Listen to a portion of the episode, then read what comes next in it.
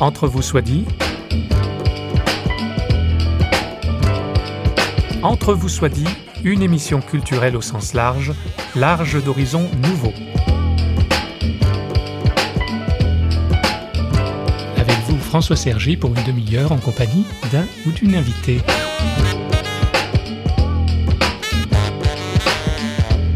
Les évangéliques, ce sont eux dont nous allons parler et sous un angle bien précis. À une époque encore récente, en France ou dans les pays latins, plus qu'en Suisse par exemple ou aux États-Unis, les évangéliques mouvances ou églises n'étaient pas connus du grand public ou alors perçus comme des sectes. En 2007, un hebdomadaire en avait fait sa une et nous avions alors interrogé le sociologue Sébastien Fatt. Voici ce qu'il disait.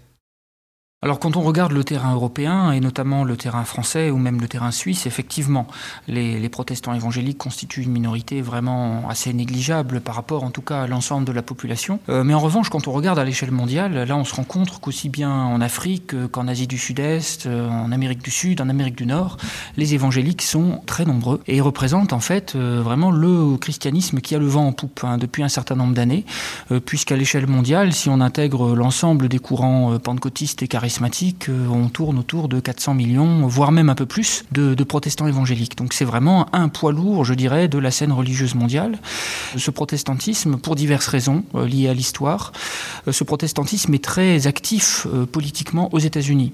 On est amené, en ricochet, à évoquer également la question des, évangéliques, et ça a été le cas autour de la question irakienne, avec en particulier donc ce, volontarisme politique du président Bush qui a été associé à tort ou à raison au mouvement évangélique. Et je crois que c'est une des raisons qui explique, en particulier en France, l'intérêt soudain euh, porté à ces protestants. Aujourd'hui, quand vous tapez sur des moteurs de recherche euh, sur Internet, vous trouvez des pages et des pages au sujet des évangéliques. Qui sont-ils? Et question plus précise encore, elle est formulée par notre invité lui-même, Olivier Favre. Comment se fait-il que la plupart des églises évangéliques résistent face à la sécularisation, voire même se développent, voire même implantent de nouvelles communautés? Comment se fait-il aussi que euh, la foi chrétienne réussit à se transmettre de génération en génération? Voilà le, genre de questions qu'on s'est posées. Je vous donnerai en fin d'émission quelques titres de livres pour aller plus loin, mais arrêtons-nous sur la question posée par le pasteur et sociologue Olivier Favre, question collective de chercheurs à l'Observatoire des religions en Suisse, l'ORS, de l'Université de Lausanne. Vous permettrez que je les cite tous. Jörg Stolz, Olivier Favre donc, Caroline Gachet et Emmanuel Bouchard. Leur enquête fouillée a été publiée en 2013 chez Labor sous le titre Le phénomène évangélique, analyse au pluriel d'un milieu compétitif. C'est la Suisse qui est concernée par cette étude, mais on peut extrapoler sur bien des points à la France et aux autres pays où les évangéliques sont implantés. Un milieu compétitif, fichtre. Les évangéliques se situent-ils dans un registre de compétition avec d'autres églises, protestantes luthéro-réformées, catholiques ou d'autres religions, islam, bouddhisme, Olivier Favre. Alors, on est dans un vocabulaire sociologique. On a, on a parlé de stratégie, effectivement, de stratégies qui peuvent toucher à l'organisation, hein, pas forcément une stratégie de conquête, mais simplement la stratégie qui peut toucher à l'éducation, etc. Donc ce sont des termes euh, qui sont évidemment piégés. D'autres termes euh, sont issus du monde économique, voilà, vous parlez, de, vous parlez de marché aussi, mm. de marché du religieux. Ces, ces, termes sont évidemment à prendre dans un sens sociologique. Ça ne veut pas dire que l'évangélique qui parle de Dieu dans sa vie quotidienne a en lui un esprit de compétition ou de marché du religieux, pas du tout. Mais c'est une manière de décrire une réalité en comparant euh, les différentes offres religieuses entre elles et aussi face à l'ensemble de la société on a effectivement des phénomènes qui apparaissent qui peuvent faire penser d'une certaine manière à une certaine compétition. Mais les évangéliques en tant que tels ne pensent pas compétition tous les jours. Maintenant, quand même, ce qui est convaincant, c'est que les évangéliques ont décidé de recourir par exemple à la musique moderne, par exemple aux médias modernes, etc., pour euh, promouvoir leur foi. Et là, de nouveau, euh, c'est quand même à dessein. Donc il y a effectivement euh, une part de, marketing dans la manière de communiquer, de communiquer l'évangile. Ça, c'est indéniable. Après, tout est de savoir quelle en est la légitimité. Là, ce serait plutôt une question théologique. Elle ne relève pas de la sociologie.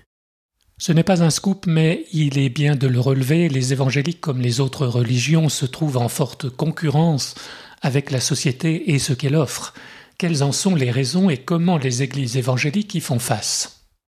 Elle est en forte concurrence pour plusieurs raisons, mais principalement, je, je verrai deux raisons. La première, c'est que la religion avait traditionnellement le rôle de donner du sens, ou en tout cas de donner une explication à tout ce qui n'était pas expliqué. Or, avec l'avènement des sciences, par exemple, beaucoup de choses s'expliquent.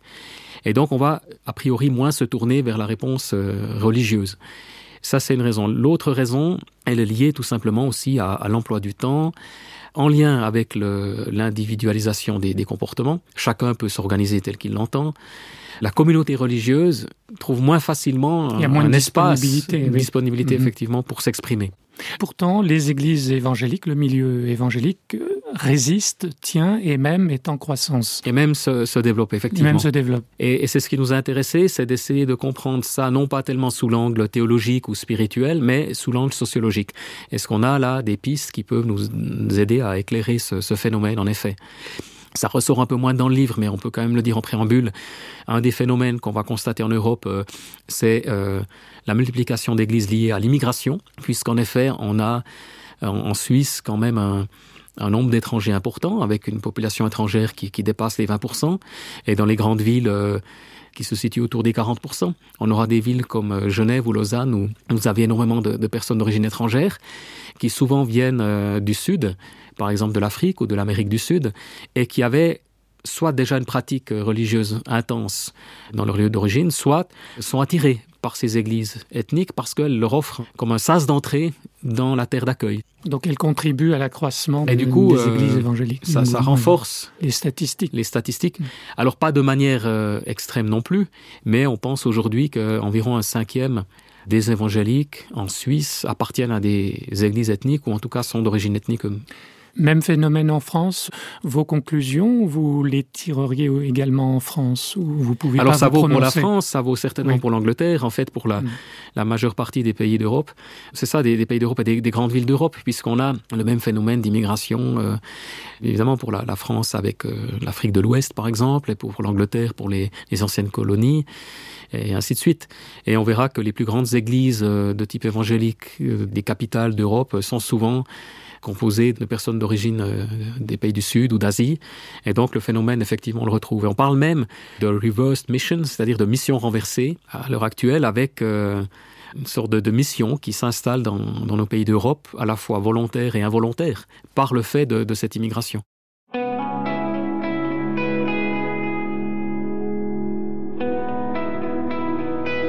Vous êtes toujours à l'écoute d'Entre vous soit dit et avec nous Olivier Favre, pasteur et sociologue, auteur avec d'autres chercheurs de l'Observatoire des religions en Suisse d'un ouvrage sur le milieu évangélique.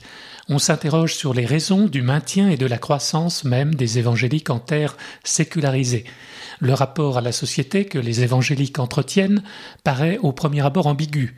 Ils n'hésitent pas à aller au-devant de leurs contemporains pour prêcher la bonne parole, mais aussi pour des actions sociales.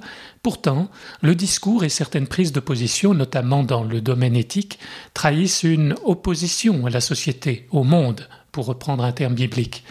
Dans la suite de l'entretien que nous a accordé Olivier Favre, il sera montré, voire démontré, que les évangéliques n'ont rien de sectaire, on peut même parler d'une tradition qui remonte au moins au XVIe siècle.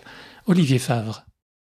Alors d'un point de vue historique, euh, on sait que les, les premières racines des évangéliques remontent à la période de la Réforme, avec ce qu'on a appelé la Réforme radicale, c'est-à-dire des chrétiens qui adhèrent aux idéaux, aux idées du protestantisme, mais euh, qui poussent la logique jusqu'au bout en disant que est chrétien celui vraiment qui en fait le choix par une décision personnelle, donc avec l'idée, c'est le corollaire, c'est que tout le monde n'est pas chrétien. Donc on ne peut pas identifier l'Église à la société ou la société à l'Église.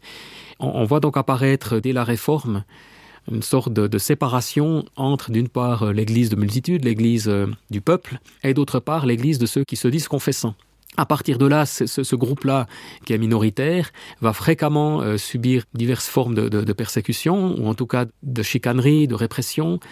La liberté religieuse n'existe encore pas. Et donc, le, le, milieu évangélique, qui est largement issu de, de ce courant-là, au XVIIIe, XIXe siècle, va garder une sorte d'hésitation face à la société, une sorte aussi de méfiance face au monde extérieur. Et pourtant, les églises évangéliques ne sont pas des sectes et elles sont dans un rapport euh, différent. Alors justement, mmh. dès le moment où les évangéliques réalisent que la société est aimée de Dieu, on va voir que les évangéliques vont s'intéresser à la société, vont s'y impliquer, vont démarrer des œuvres sociales. Il a fallu relativement, quand même, passablement de temps pour que la majorité des églises évangéliques entrent dans cette démarche sociale et, et humanitaire, et avec pour conséquence une plus grande ouverture et aussi une croissance.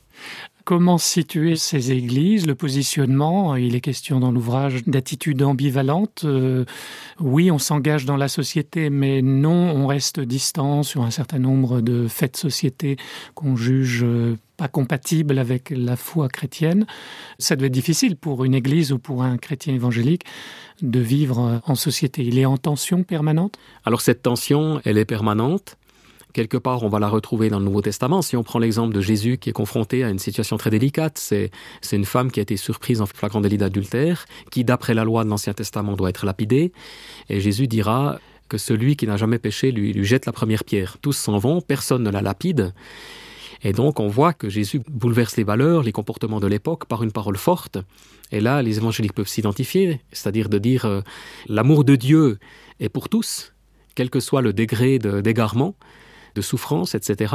Mais en même temps, Jésus termine en disant à cette femme, va et ne pêche plus. Jésus n'approuve pas son comportement de départ. Il ne juge pas, mais n'approuve pas. Mhm.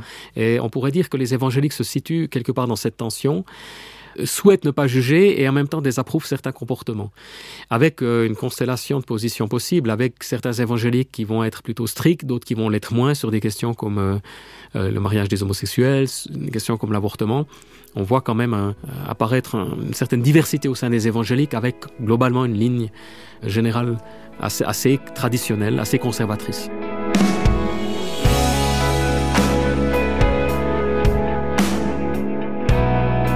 C'est vrai que la diversité évangélique profite à, son développement, puisque avec la multiplicité de l'offre, chacun trouvera un peu chaussure à son pied. Ça touche à la théologie, mais ça touche surtout aussi à la vie communautaire, la manière de la vivre, la manière de célébrer, qui est très, très diverse. Mais au final, une unité les rassemble avec cette idée de l'importance d'une appropriation personnelle de la foi chrétienne, du salut, que les évangéliques appellent conversion. Donc on va quand même trouver un point. C'est ça le noyau euh, dur. Un noyau qui reste. Qui regroupe. Et aussi la, la primauté, la priorité de la Bible comme euh, unique source ou principale, on va dire, source d'inspiration. Alors ce qui étonne aussi, alors que dans les églises euh, plus institutionnelles, les jeunes ne mettent plus les bancs dans l'église, les évangéliques ont su garder leurs jeunes. Pour quelles raisons Alors ce qu'on a pu observer, c'est que plus d'un enfant issu de famille évangélique sur deux va rester au sein d'une église évangélique par la suite. Peut-être même les deux tiers. La transmission de la foi d'une génération à l'autre est un succès parmi les, évangéliques, donc c'est une socialisation religieuse qui fonctionne. Et euh, elle fonctionne, je dirais, pour deux raisons. Premièrement, elle est, vécue à l'intérieur de la famille, mais surtout, la plupart des couples ne sont pas des couples mixtes. C'est-à-dire que le chrétien évangélique cherchera à épouser un autre, une autre chrétien, chrétienne évangélique. Ce qui est largement plus le cas chez les catholiques ou les réformés où, où la confession est secondaire. Et on peut montrer d'un point de vue sociologique que lorsque la confession est identique, euh, elle est aussi plus facile, logiquement, à être transmise sur la, génération suivante. Ça, c'est un effet. Et le deuxième, c'est quand même l'importance qu'accordent les églises aux enfants, aux adolescents et aux jeunes. Et la plupart des églises évangéliques ont un ministère jeunesse ou salarié un pasteur jeunesse, accordent beaucoup d'importance aux enfants au camp, euh, beaucoup d'organisations évangéliques qui ne sont pas des églises mais qui, travaillent pour les églises mettent sur pied des événements, des conférences, des congrès, des concerts, des camps. Et, et aussi les évangéliques ont relativement beaucoup d'enfants. Alors que le taux de fertilité euh, en Suisse euh, pour une femme est de 1,2 enfants alors que chez les évangéliques on a 1,8 voilà le taux d'enfants par famille est plus élevé. Ça aussi contribue en fait à l'essor des évangéliques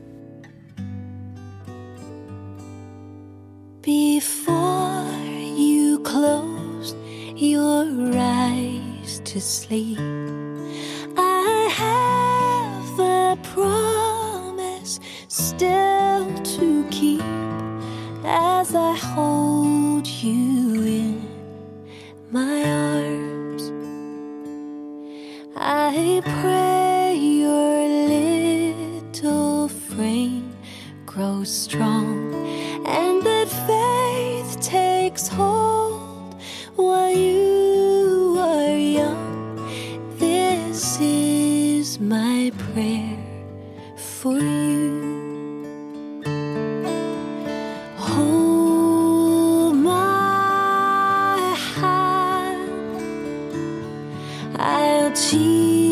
you the way to go through the joys, through the tears, the journey of these years. May you trust Him till the end. May you trust Him in the end.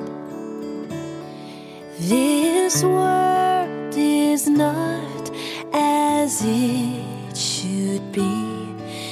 the Savior opens eyes to see all that's beautiful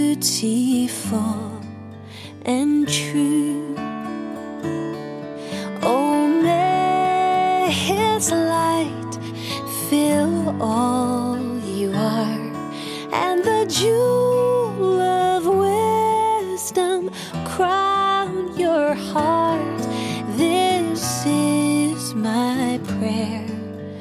for you. Oh, hold my hand. I'll teach you the way to go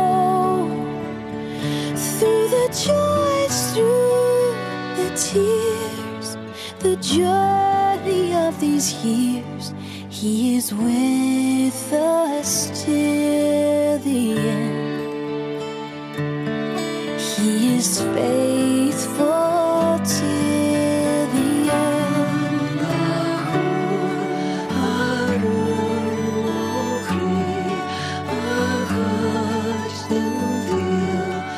Une des raisons qui explique le succès des évangéliques, c'est qu'ils satisfont l'ère de l'ego, selon une expression reprise comme un leitmotiv par les auteurs du livre Le phénomène évangélique. Les églises, notamment pentecôtistes et charismatiques, proposent un épanouissement personnel qui convient bien aux attentes de populations en souffrance, victimes à divers titres de la crise. Mais cette démarche de satisfaction de l'ego est-elle bien fondée d'un point de vue chrétien? Olivier Favre. De ce point de vue-là, on peut penser que les évangéliques, s'inscrivent dans la, même logique que la prédication de, de l'évangile de, de Jésus, qui rejoint la population de son époque en priant pour les malades, en guérissant les malades. Alors d'une manière similaire, on peut penser qu'une offre religieuse va réussir parce qu'elle répond à un besoin personnel au départ. Alors bien sûr que l'évangile ensuite se résume pas à avoir euh, satisfait un besoin personnel, à avoir trouvé une réponse physique ou intérieure ou identitaire, mais que l'évangile va beaucoup plus loin puisqu'ensuite c'est l'idée du don de soi, d'aimer son prochain. Mais d'une certaine manière, les évangéliques effectivement dans un premier temps, font assez fort puisqu'ils réussissent à répondre aux besoins émotionnels, individuels, d'identité de personnes qui ont quand même au départ une recherche spirituelle, parce que sans recherche mmh. spirituelle, les gens bottiront pas euh, dans une église évangélique en principe. C'est le salut leur... pour ici maintenant concrètement, en fait. C'est ça. C'est pas forcément le salut dans un premier temps, mais c'est simplement l'idée que euh, il est possible de croire de manière enthousiasmante. Euh, il est possible de croire et, et d'obtenir des réponses, d'être épanoui. On croit en un Dieu qui intervient dans la vie quotidienne, on croit en un Dieu qui, par son esprit, peut guérir euh, mon passé, etc. Donc, avec cette espèce de psychologisation de la, foi, les évangéliques euh, répondent à des besoins euh, très actuels finalement. Et le salut va apparaître par la suite. Mais je pense que l'insistance sur le salut au sens d'une sécurité sur l'après-mort ou d'une vie éternelle, certes apparaît, mais n'est pas nécessairement prioritaire. Il y a un élément dont on n'a pas encore parlé et qui devrait être l'un des, facteurs qui explique la progression, c'est l'évangélisation pure et simple. Comment est-ce qu'on évangélise aujourd'hui de manière efficace? Alors les évangéliques évangélisent de mille et une façons. Et les techniques qui étaient utilisées par le passé le sont toujours. Par exemple, les grands rassemblements avec euh, l'apport d'évangélistes, par exemple. Mais plus fondamentalement, ce qu'on a observé, c'est que la plupart des évangéliques, puisque la, question leur a été posée dans les, entretiens individuels, se sont convertis parce que soit ils étaient eux-mêmes de familles chrétiennes, pour environ euh, la moitié d'entre eux, soit parce que un chrétien, une chrétienne convaincue, quelle que soit sa confession, leur a parlé de Dieu à un moment donné. Et c'était souvent un collègue de travail ou un ami d'enfance, un voisin, une voisine, quelqu'un de confiance.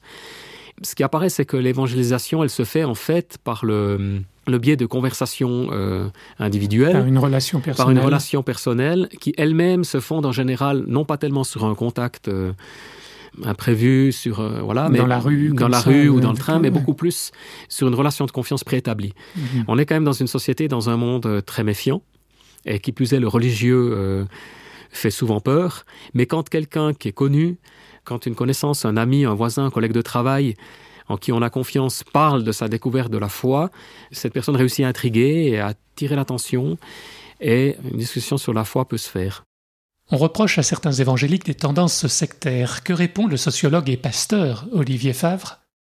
Les entretiens ont montré qu'au contraire, euh, le reproche d'une tendance sectaire, à mon avis, n'est pas avéré. Par contre, ce qui dérangeait davantage, c'était les choix de vie personnels. Par exemple, c'est assez clair par rapport à la vie du couple. Euh, les évangéliques ont une, vision du couple euh, et de la vie sexuelle au, sein du couple assez claire.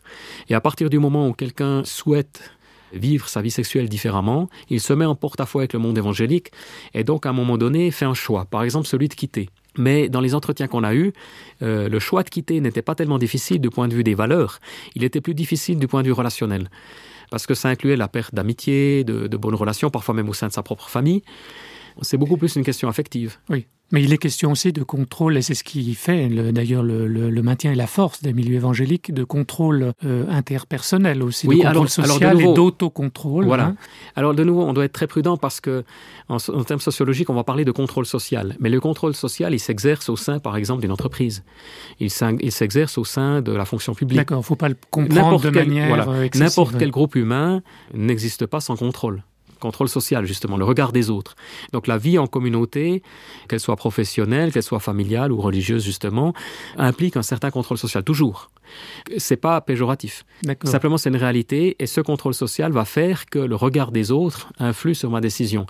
Et à un moment donné, celui qui désire quitter une église évangélique, forcément, va intégrer dans sa démarche ce facteur-là. Mais on n'a pas, en ce sens-là, repéré euh, de phénomènes sectaires qui empêcheraient euh, la personne de quitter le milieu. En tout cas, ceux qui l'ont quitté n'ont pas dit avoir été empêchés de le faire, au contraire. Maintenant, par rapport à, de nouveau, le, le terme totalitaire, je pense qu'il est inapproprié totalisant, englobant, oui, dans la mesure où la foi chrétienne, elle est perçue par les évangéliques comme euh, une priorité. Elle n'est pas perçue comme périphérique. Elle est au centre. euh, Elle va être au ce- centre de, de la vie chrétienne en ce sens que elle est dans la lignée de l'enseignement du Christ, qui revendique l'engagement total. Mais pour autant, euh, un évangélique moyen, dans les fêtes, s'il est régulier, s'il est un pratiquant régulier, se rendra au culte le dimanche, en moyenne deux fois sur trois. Il aura une activité de, de groupe de maison ou de service dans le cadre de l'église une fois par semaine. Et grosso modo, ça s'arrêtera là. Donc c'est à la fois beaucoup et peu. C'est beaucoup par rapport à un non-pratiquant. Mais par rapport à, à un phénomène sectaire, c'est relativement peu. Il y a de la place encore pour des activités euh, sociales extérieures. Oui, alors précisément, puisque les évangéliques souhaitent évangéliser, donc euh, ils ne pourraient pas le faire si euh, les évangéliques eux-mêmes n'ont pas une activité sociale, de loisirs, de sport, ludique, etc. à côté. Donc, Mhm. au contraire, je pense que les évangéliques aujourd'hui favorisent les activités sociales. La plupart sont dans des sociétés, dans des impliqués aussi au niveau, euh, peut-être au niveau musical, etc. Donc, c'est beaucoup dans des partis politiques aussi à l'heure actuelle. Mhm. Dernière question posée à notre invité. Quel avenir, quelle évolution pour les évangéliques? On a parlé de cette tension entre, d'une part, l'ouverture et d'autre part, les principes non négociables. Autrefois, il était inimaginable d'être divorcé ou d'envisager le divorce. Euh, aujourd'hui, on verra qu'un certain nombre d'évangéliques ont passé par un divorce, parfois même des pasteurs, en tout cas des responsables d'église. Jusqu'où iront les évangéliques dans cette espèce de, négociation avec la réalité d'aujourd'hui? Ça, c'est une grande question. Qu'est-ce qui va rester d'une lecture relativement littérale et qu'est-ce qui va engendrer des réinterprétations? Les évangéliques n'ont pas une lecture littéraliste des textes, contrairement à ce qu'on pense parfois. Les évangéliques, euh, certes, prônent le respect du texte biblique, avec vraiment l'idée que c'est la parole de Dieu, mais en même temps admettent une actualisation des textes, une réinterprétation des textes pour le XXIe siècle. Et je pense qu'un des défis va être de savoir jusqu'où va cette réinterprétation. Est-ce que les évangéliques vont plutôt glisser du côté euh, protestant libéral? Ça m'étonnerait. Est-ce qu'ils vont glisser plutôt du côté fondamentaliste? Ça m'étonnerait aussi. Mais quelle va être euh, euh, leur interprétation de la foi au XXIe siècle dans les années qui viennent? C'est très difficile à dire. Mais je pense que c'est là un des enjeux principaux de l'avenir du monde évangélique. Et en un mot, quel serait le message que l'évangélique euh, propose au monde Si en une phrase, on devait... Ah, c'est que, c'est que la foi exprimer ce chrétienne message? reste plus pertinente que jamais par son message de, du sens de la vie d'une relation avec Dieu vivante, et que ce message-là est plus actuel que jamais, mais justement, il doit être traduit dans des mots euh, adaptés à la société d'aujourd'hui, ça certainement. Au même titre que, que Paul l'apôtre savait parler aux Grecs ou aux, Ju- aux Juifs d'origine, euh, je pense qu'on doit savoir parler à l'homme du XXIe siècle, et puis surtout à, à cet homme qui n'est pas unique, hein, euh, qui vit dans un contexte donné, et à cet homme-là, cette femme-là, Dieu doit être proposé. Et je pense que les évangéliques, là, ont une capacité de le faire qui est bien convaincante. Nothing can stop me now. I'm a turbo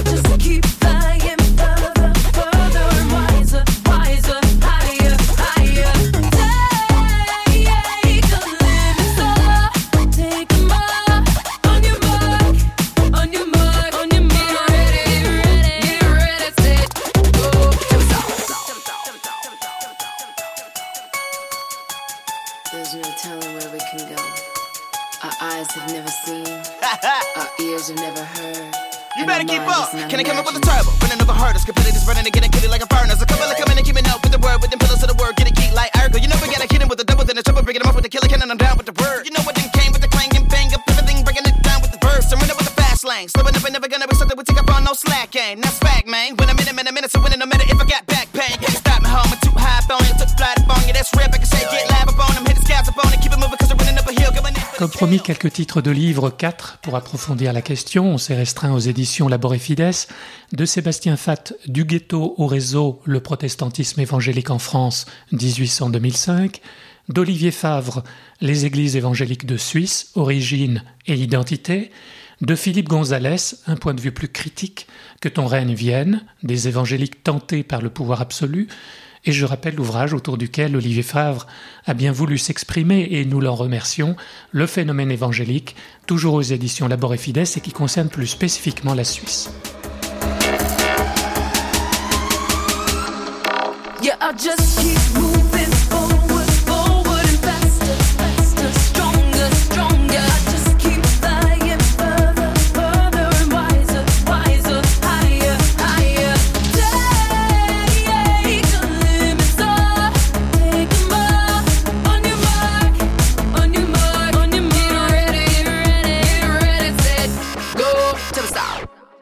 On rappellera en conclusion, histoire de rester modeste, que s'il y a forte croissance des évangéliques en Suisse, ils sont passés de 37 000 en 1970 à 200 000 environ en l'an 2000, cela ne fait toujours que 2,3% de la population. Mais comme il est écrit dans la Bible, bien sûr, Dieu ne dédaigne pas les petits commencements et il a choisi, paraît-il, les choses faibles du monde pour confondre les fortes. Il est temps de nous quitter. Merci à Stanislas Piaget, à la programmation musicale et à la technique. Au revoir et à bientôt dans Entre vous soit dit, une émission signée Radio Réveil.